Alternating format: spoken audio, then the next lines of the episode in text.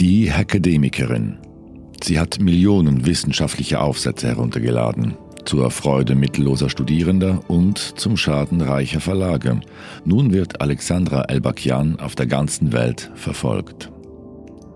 Das ist Nia liest, der Sonntagsbonus zum Podcast «Apropos».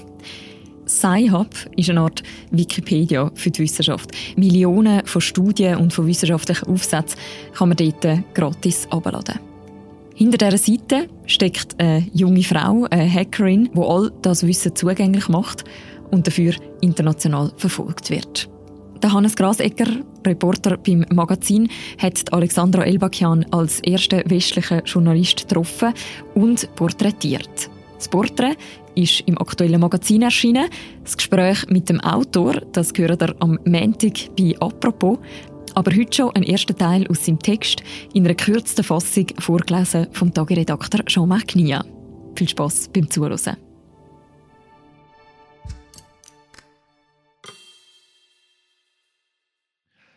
Da steht sie nun, vor der Lenin, dem gewaltigen Eisbrecher. Im blauen Wintermantel mit aufgedruckten chemischen Formeln trotzt sie breitbeinig und unbeirrt dem arktischen Wind, der ihr den Schnee um die Kapuze wirbelt. Und wie dann noch ein bedrohlich langsames Hämmern ertönt, als wäre es der Herzschlag eines stählernen Ungetüms, vermute ich, dass das hier ihre Choreografie ist, dass sie alles genau geplant hat, den Treffpunkt hier im Hafen vor dem stählernen Eiszertrümmerer und von dort den Weg zu ihrem temporären Zuhause in Murmansk, dem Kommandozentrum der globalen Revolution, die sie steuert. Rund um die Welt haben die Gegner von Alexandra Elbakian, milliardenschwere Verlage, ihr die Gerichte auf den Hals gehetzt. Sie werfen ihr Diebstahl vor. Doch für Elbakian sind die wahren Diebe ihre Gegner denn sie haben der Menschheit den freien Zugang zur Wissenschaft geraubt. Um die Forschung zu befreien, hat sie einen gigantischen Hack durchgezogen, bei dem sie Millionen wissenschaftliche Aufsätze erbeutete und kostenlos der Welt bereitstellt. Wahrscheinlich hat jede Wissenschaftlerin, jeder Wissenschaftler, jeder Hobbyforscher und jede Wissenschaftsjournalistin schon Elbakians Webseite Sci-Hop genutzt. Schätzungsweise 80 Prozent aller je veröffentlichten Forschungsarbeiten sind hier frei zugänglich. Fast 90 Millionen Artikel. Die allermeisten geklaut, kopiert für den großen gemeinsamen Zweck, die Welt durch Wissenschaft voranzubringen.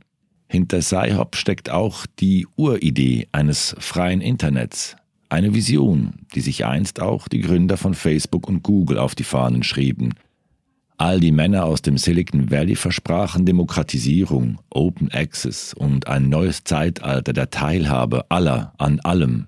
Die meisten von ihnen haben diese Ziele verraten und Profit über jede Freiheitsidee gestellt. Nur El-Bakian hat wirklich geliefert und Milliarden von Menschen den unbegrenzten Zugang zum Stand der Forschung ermöglicht. Für jene, die Sci-Hop nutzen, ist El-Bakian eine Heldin. Doch in der Öffentlichkeit kennt kaum jemand die Frau aus Kasachstan.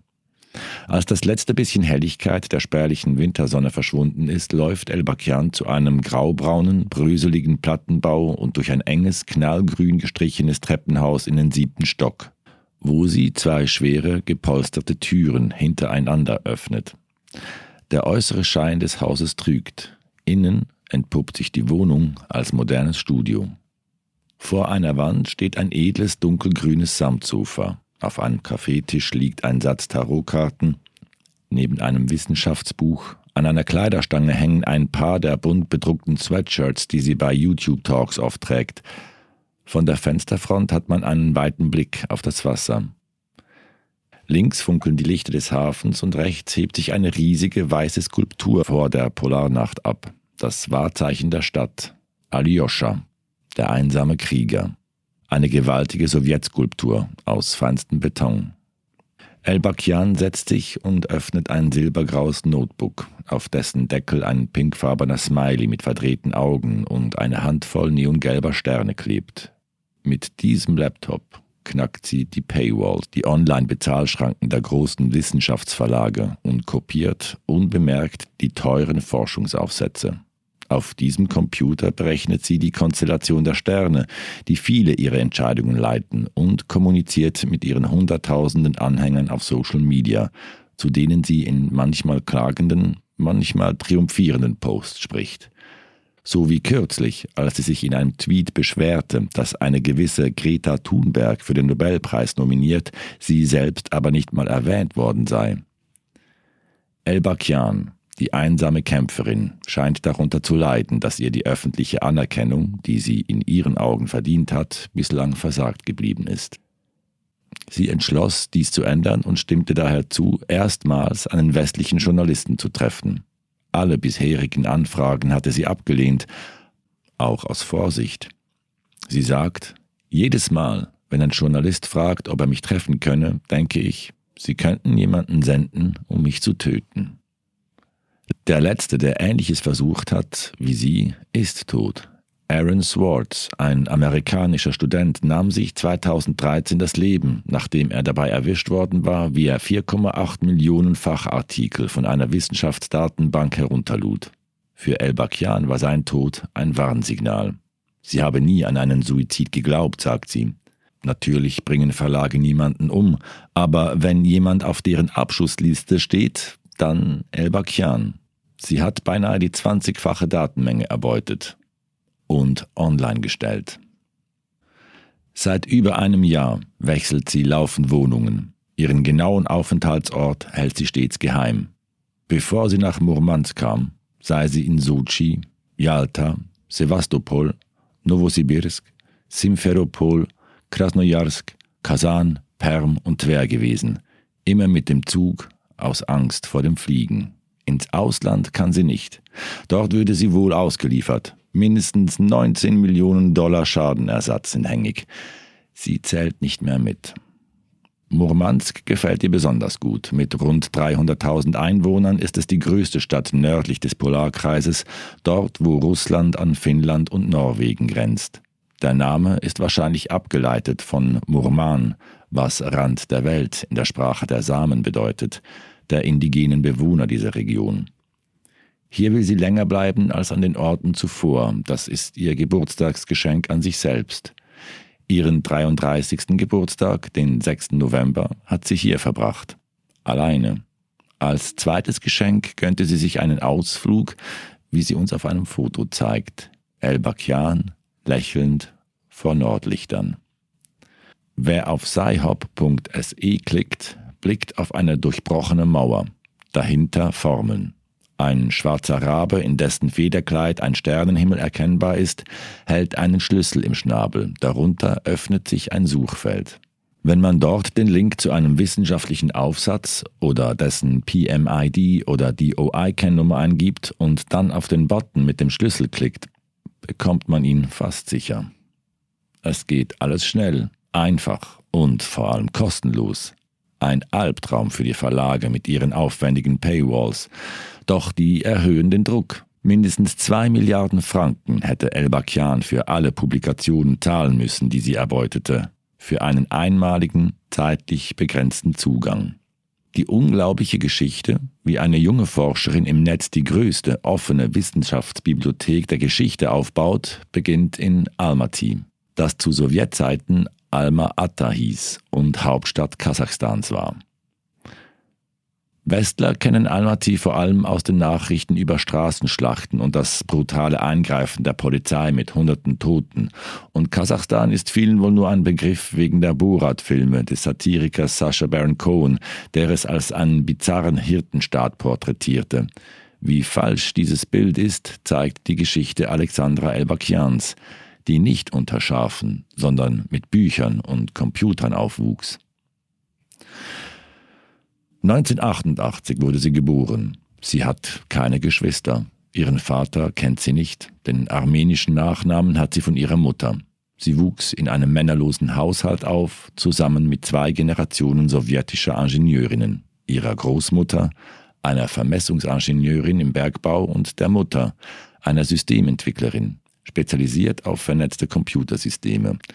Die Familie schlug in Almaty keine Wurzeln. Die Mutter lebt heute in den USA, erzählt Elbakian. Ihre beiden besten Schulfreundinnen sind auch nicht mehr im Land. Wenn man sie nach Almaty fragt, erzählt sie von ihrer Katze, Vaska, der Schildkröte Sonja, die sie als Kind hatte, und dass es einen See nahe der Wohnung gab. Im Kindergarten begann Elbakian sich für Computer zu interessieren. In einer 84-seitigen Autobiografie, die Elbakian 2018 auf Russisch im Netz postete, erinnert sie sich an ihr liebstes Kinderbuch, die in der Sowjetunion bekannte Enzyklopädie von Professor Fortran, in der es um die Abenteuer des kleinen Alyosha in einer Computerstadt voller Algorithmen geht.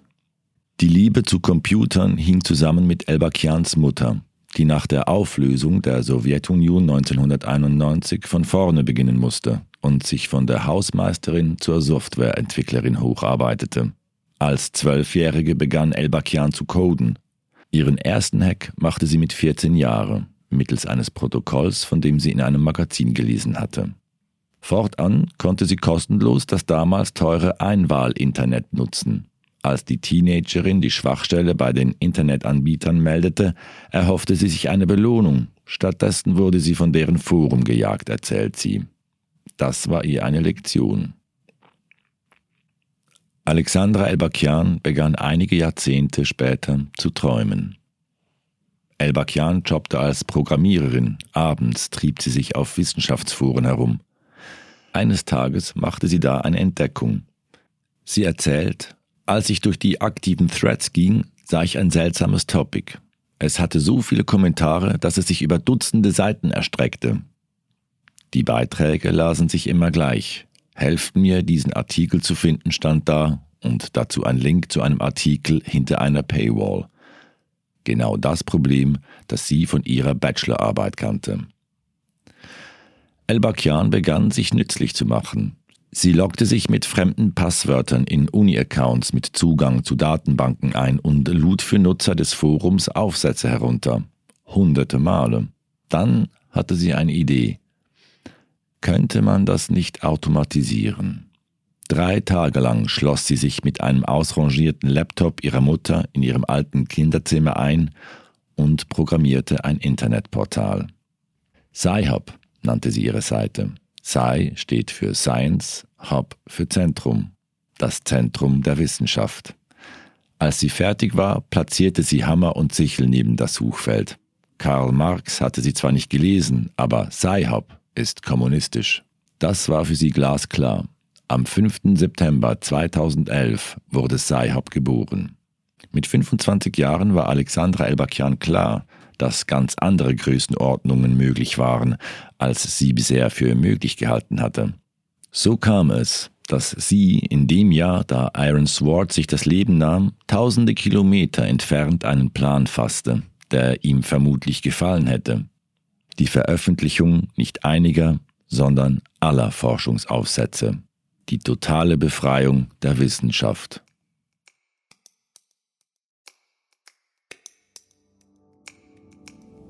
Das Porträt von Alexandra Elbakian, das ist ein erster Teil seiner gekürzten Version vom Text von Hannes Grasecker im aktuellen Magazin. Ihr könnt den ganzen Text jetzt schon lesen. Ihr könnt morgen das Gespräch mit dem Autor bei «Apropos» hören und es wird auch noch einen weiteren Teil geben, nämlich nächste Woche bei Nia liest. Bis dann, macht's gut. Ciao miteinander.